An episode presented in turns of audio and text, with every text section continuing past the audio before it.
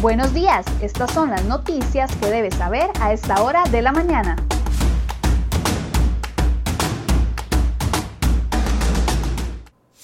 Hola, ¿qué tal? Muy buenos días. Gracias por acompañarnos en Cere Hoy Noticias. Vamos de inmediato con las informaciones que hemos preparado para ustedes el día de hoy en la portada de cerehoy.com.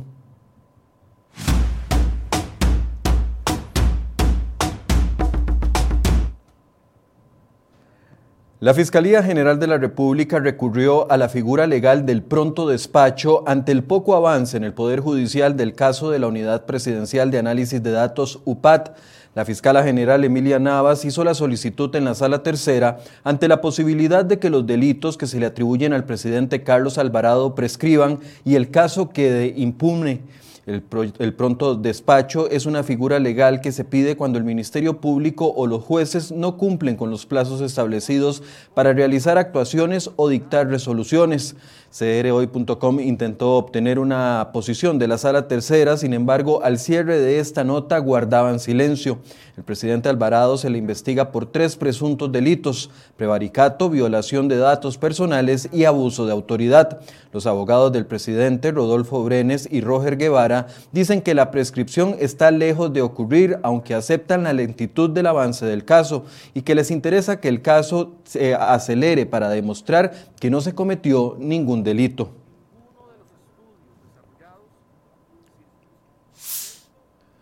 Y la comisión especial que investigará los supuestos vínculos del diputado Gustavo Viales y su familia con personas supuestamente ligadas al narcotráfico se instalará hoy en el Congreso. La comisión también investigará el financiamiento del Partido Liberación Nacional en el Cantón de Corredores y tendrá un plazo hasta el 22 de abril del año 2022.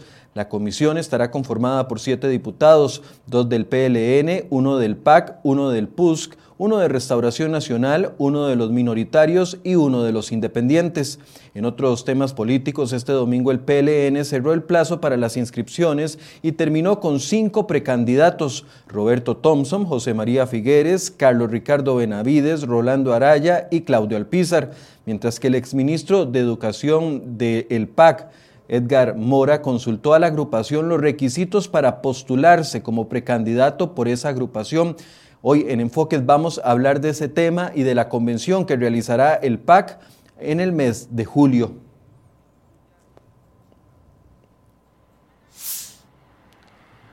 Y otra de las notas en nuestra portada, hay un listado de aproximadamente 500 puentes que están en mal estado, requieren algún tipo de intervención y suman años a la deriva. El CONAVI estima que se necesitan 300 millones de dólares para arreglar las estructuras que están distribuidas en todo el territorio nacional.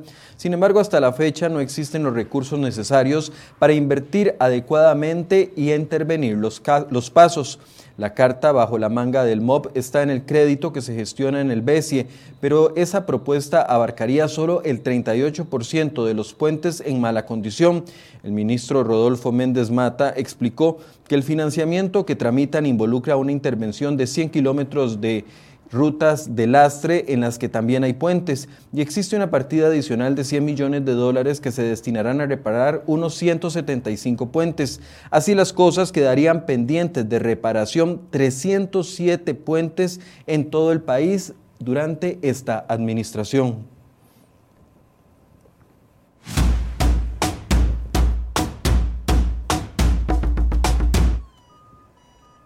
Lamentables sucesos de las últimas horas, dos mujeres de 25 y 30 años fallecieron la noche de este domingo en un aparatoso accidente que ocurrió en circunvalación frente a la iglesia La Luz del Mundo en San Sebastián.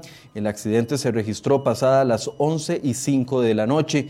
De acuerdo con el reporte de las autoridades, el accidente fue entre una motocicleta y dos carros livianos y aparte de las personas fallecidas, otras, otra más tuvo que ser trasladada en categoría delicada al Hospital San Juan de Dios. Otras dos personas resultaron con heridas muy leves y no requirieron el traslado. Se cree que un enorme charco de agua sobre la carretera pudo generar el choque. Esta información aún no ha sido confirmada por las autoridades y se está a la, a la espera del reporte oficial con las identidades de las víctimas. Además, en corredores en la zona sur, un hombre de 28 años fue arrollado por un vehículo liviano y producto de las heridas que sufrió, falleció en el sitio. Su identidad no ha sido trascendida.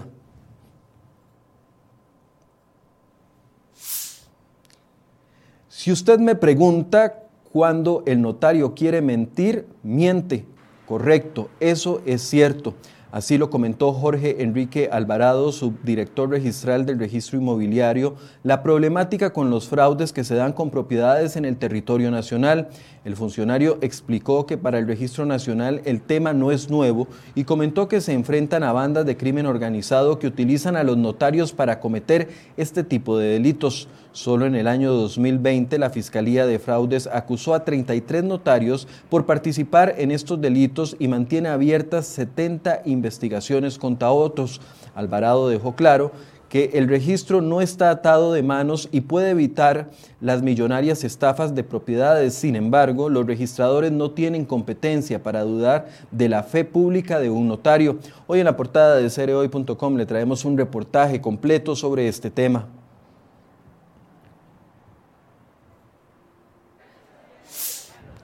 Y atención porque este lunes padres y estudiantes se manifestarán en el centro de la capital contra la aplicación de las pruebas FARO en primaria y secundaria a partir del mes de mayo. Las protestas iniciarán a las 8 de la mañana en la Plaza de las Garantías Sociales y caminarán hacia el edificio del MEP en Plaza Rofas. La preocupación se da porque el MEP insiste en asignarle un 40% de la nota final a las pruebas. Esto a pesar de que los alumnos no han recibido educación de calidad en los últimos cuatro cursos lectivos, afectados por diferentes huelgas y por la pandemia. Los padres aseguran que los alumnos de sexto de escuela y último año de colegio verían afectadas sus notas de presentación para estudiar en colegios especializados o universidades, mientras que los alumnos de quinto grado de escuela y de cuarto año de colegio están en las mismas condiciones con las pruebas que se les aplicarán en noviembre próximo. Según el MEP, las pruebas nacionales FARO miden el dominio de habilidades superando el modelo de bachillerato y aunque dicen que son pruebas diagnósticos, se mantienen en el porcentaje del 40% para cada una de las pruebas.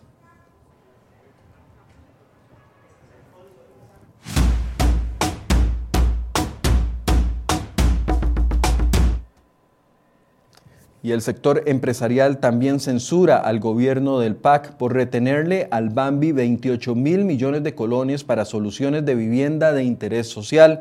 Aunque el presupuesto fue aprobado por los diputados desde noviembre del año pasado, el Ministerio de Hacienda no gira el dinero y esto impide el inicio de construcción de casas de interés social para familias pobres y están varadas las nuevas solicitudes. La Cámara de la Construcción repudió la decisión del presidente Alvarado y del ministro Elian Villegas de contradecir la directriz de la Contraloría, que indicó que con un simple decreto que ellos dos firmen se puede trasladar los 28 mil millones de colones. Tanto Alvarado como Villegas podrían firmar hoy mismo el decreto ejecutivo y presentar un presupuesto extraordinario en la Asamblea Legislativa para el traslado del dinero. Los jerarcas se niegan a hacerlo y ni siquiera han preparado el presupuesto que tendría que cumplir por ley con un trámite extenso en la Asamblea Legislativa. La decisión de Alvarado y de Villegas incluso fue rebatida por la propia Dirección General de Presupuesto Nacional del Ministerio de Hacienda. El mismo director de ese departamento, José Luis Araya Alpizar, dejó por escrito que la vía del decreto que señala la Contraloría es la correcta.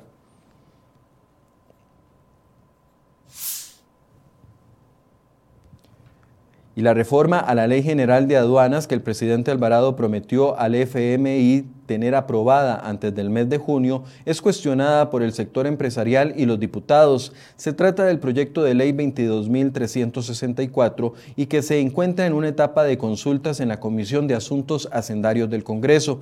Según el gobierno, la iniciativa modernizará el sistema aduanero y fortalecerá los controles en el combate al contrabando y la defraudación fiscal. La propuesta incorpora el requisito de inscripción en el registro único tributario para importadores y exportadores obliga al sector a estar al día con el pago de impuestos ante tributación social y también ante la caja del Seguro Social. Sin embargo, recientemente los empresarios aseguraron que el proyecto encarece los costos de producción del sector privado y esto se trasladará a los consumidores con precios más altos. Tanto los legisladores como empresarios aseguran que el proyecto contiene problemas de fondo que, quedan, que se queda corto y no está consensuado con el sector empresarial.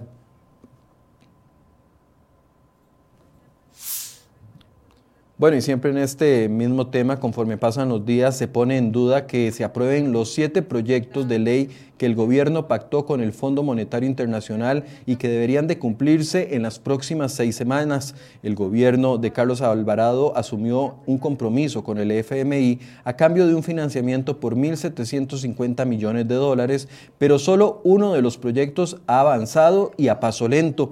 Este compromiso del Poder Ejecutivo con el FMI es que a más tardar del mes de junio el país ya tenga aprobadas las siete leyes, pero esto es algo imposible de lograr según palabras del mismo presidente del Congreso, Eduardo Cruzan, quien advirtió que este, este sábado al presidente Alvarado de que no será posible dada la dinámica de la Asamblea Legislativa en las próximas semanas. Aún así, el gobierno no renuncia a su aspiración y mantiene la promesa sin pedir una extensión del plazo. El equipo económico del presidente no valora un plan B en caso de que no se aprueben los proyectos con el FMI o una alternativa para renegociar, por lo que a todas luces se podría dar un incumplimiento.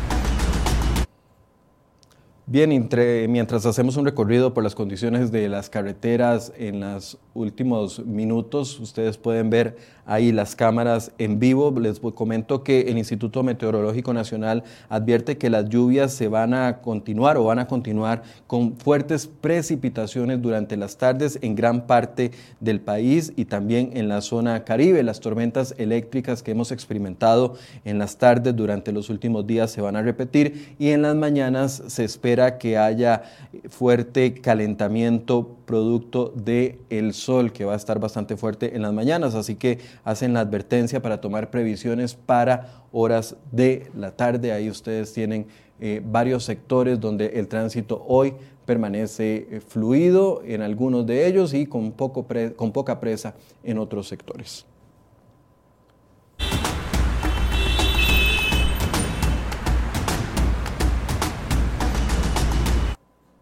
Bien, así llegamos al final de este resumen de noticias. Los invito para que a partir de las 8 de la mañana hagamos análisis político en enfoques. Vamos a ver varias situaciones. Uno, la conformación de esta comisión especial investigadora contra el diputado Gustavo Viales y también contra el financiamiento de la campaña política de liberación nacional en el sector de corredores, muy cuestionado por el tema de ligámenes o supuestos ligámenes con el narcotráfico. Además, vamos a hablar de esta intención que ha manifestado el exministro de Educación, polémico exministro de Educación, don Edgar Mora, de que quiere ser precandidato en el partido Acción Ciudadana y todo el análisis de la situación que se va a presentar en los próximos días. Así que los invito a que hagamos esta entrevista juntos a partir de las 8 de la mañana. Muy buenos días.